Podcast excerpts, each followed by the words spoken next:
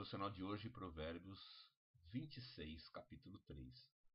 O açoite é para o cavalo, o freio para o jumento, e a vara para as costas dos insensatos.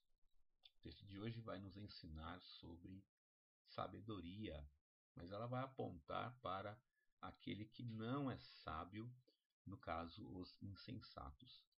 Insensatos são aqueles que agem ah, despretensiosa e irresponsavelmente no seu dia a dia. Levantam os seus questionamentos ou argumentam segundo as suas conclusões, ainda que estejam errados, ainda que estejam agindo contra o bem comum ou contra o mínimo de bom senso. É claro que nós não devemos nos render à maioria apenas porque a maioria acha o que é certo. A palavra de Deus nos aponta o que é certo e o que é errado. A grande questão aqui é que o insensato está longe é, da, é, da sabedoria. Ele está agindo conforme o seu próprio pensamento. Conta-se uma história que um velho pastor levava comida diariamente para uh, um lugar ou para uma, um, um, um, estabelecimento e alimentava apenas uma ovelha todos os dias. Essa ovelha então não se movia, ela ficava uh, deitada ali uh, o tempo todo. Alguém acha aquilo estranho e pergunta ao pastor: por que, que você leva comida só a essa ovelha todos os dias?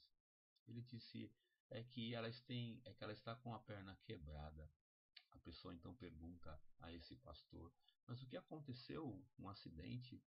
Ele diz: Não, eu tive que quebrá-la. Assustado então, uh, aquele observador uh, disse: Mas por que, que você precisou fazer isso? Por que você teve que quebrar a perna desta ovelha? Ele então responde: Ela era uma ovelha rebelde. Ela não ficava com o rebanho, ela vivia se perdendo.